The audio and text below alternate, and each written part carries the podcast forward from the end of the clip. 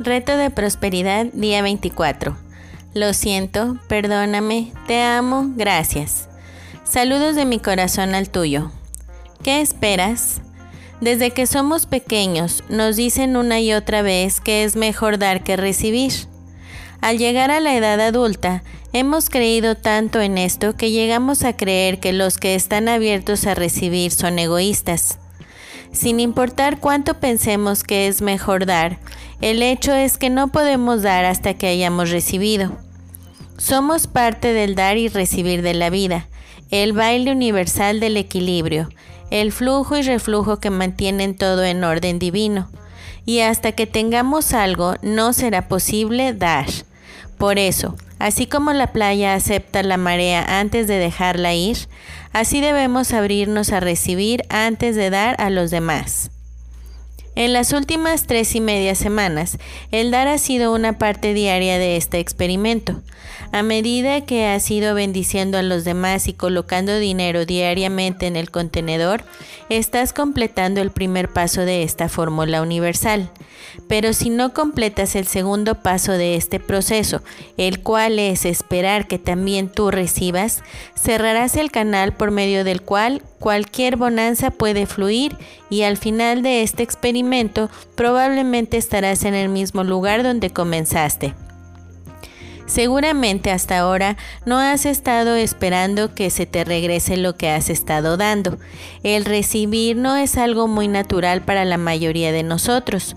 Muchas veces ni siquiera sabemos aceptar halagos, mucho menos aceptar abiertamente las cosas sobre las que se puede colocar un valor monetario. Nos decimos que sacar algo de lo que damos es equivalente a pecar. Así es que destruimos cada esperanza de que se regrese algo. Pero la verdad es que tanto el dar como el recibir son partes de la celebración de la vida. Uno no puede suceder sin el otro. Debemos estar dispuestos tanto a dar como a recibir. Y si no, quizás sea tiempo de que comiences a flexionar los músculos de la expectativa. En su libro La llave, el autor Joe Vitale escribe que hace tiempo decidió adoptar la creencia de que cada vez que daba o gastaba dinero se le regresaría multiplicado por 10. Trabajó para inculcar esta creencia en su mente hasta que comenzó a notar los retornos en múltiplos de 10. Conscientemente elegir esta creencia de que entre más dinero gastaba, más dinero recibía, dice Vitale. Bueno, eso no hace sentido. Si se lo dices a un contador, a un empresario, a un banquero, todos te dirán, ah, Joe, si gastas dinero tendrás menos.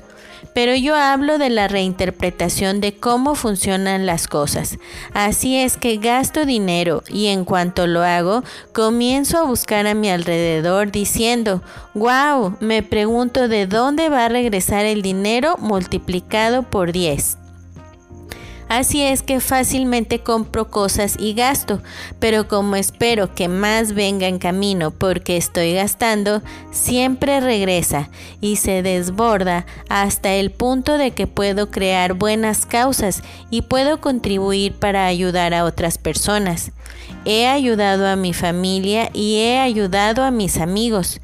Y por supuesto, puedo permitirme comprar cosas tan caras como automóviles, aun cuando ya tengo autos y aun cuando trabajo desde mi casa. Ni siquiera tengo que manejar a ningún lado.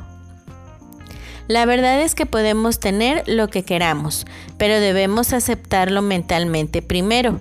Hasta que lo hagamos, es muy probable que no llegará. No importa cuánto lo deseemos y pensemos que tenemos que tenerlo. La llave principal para la aceptación mental es estar dispuesto a dar y a esperar que se nos regrese.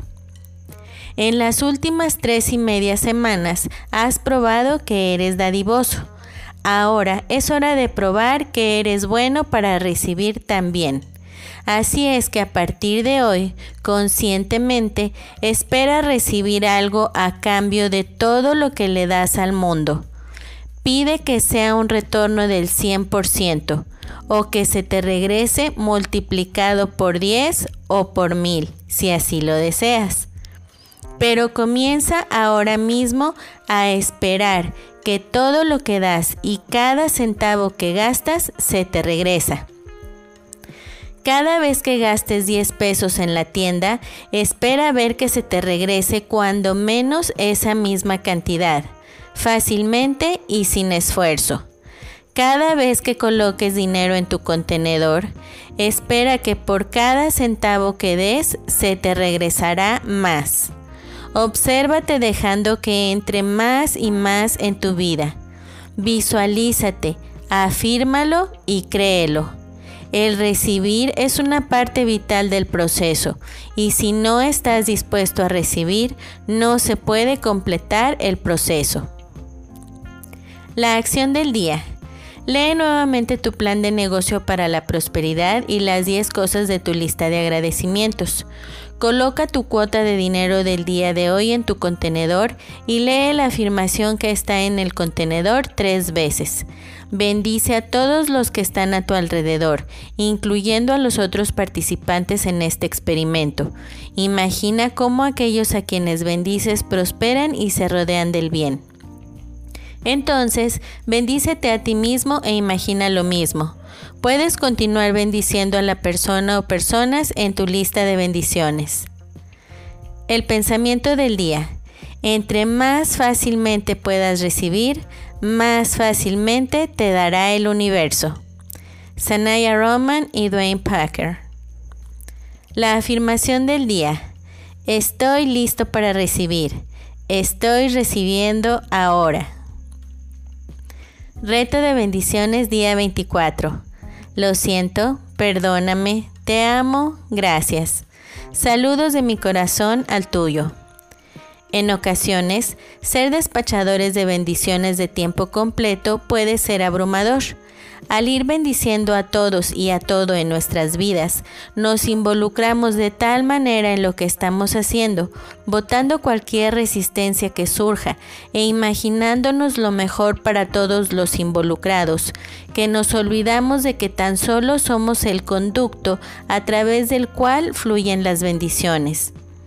Comenzamos a sentirnos responsables de todo lo que sucede cuando bendecimos. En resumen, tratamos de controlarlo todo.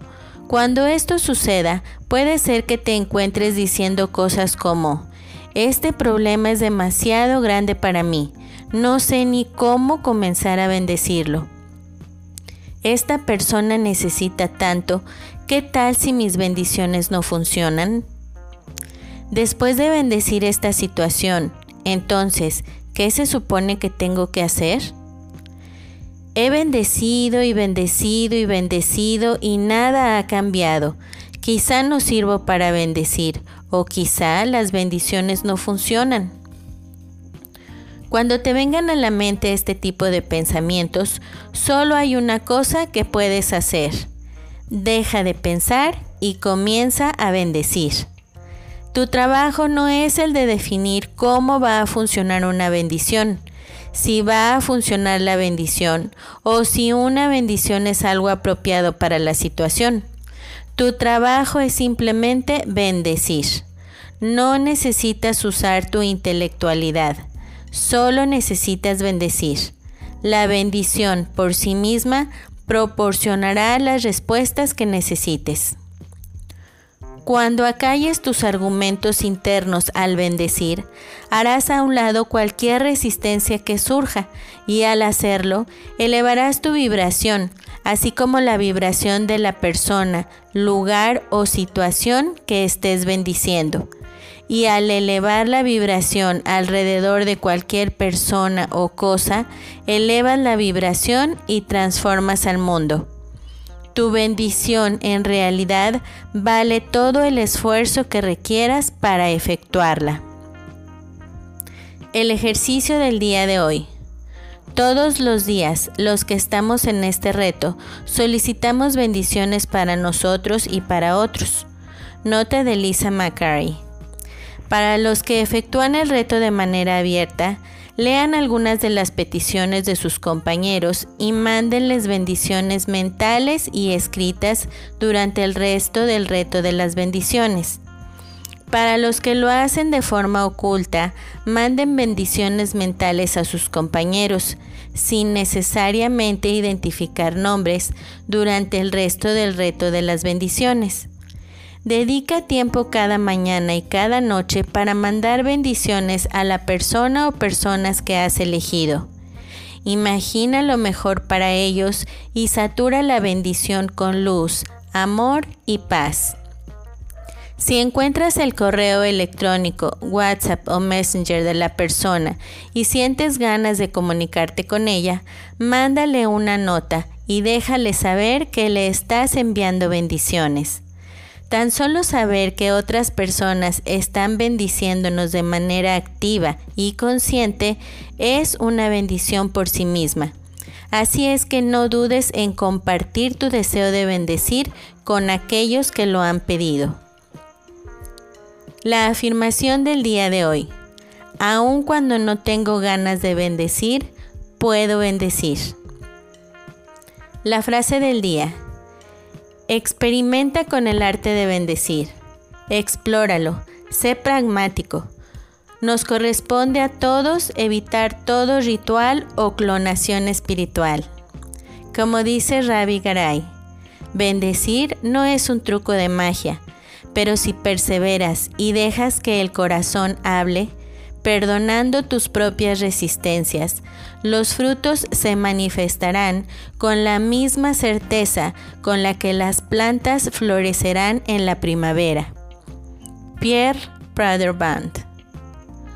Nos vemos en la siguiente lección y hasta entonces recuerda, siempre es mejor bendecir y todo está bien. Bendiciones, Kate. Hasta luego. Bendiciones infinitas y que la paz sea en ti.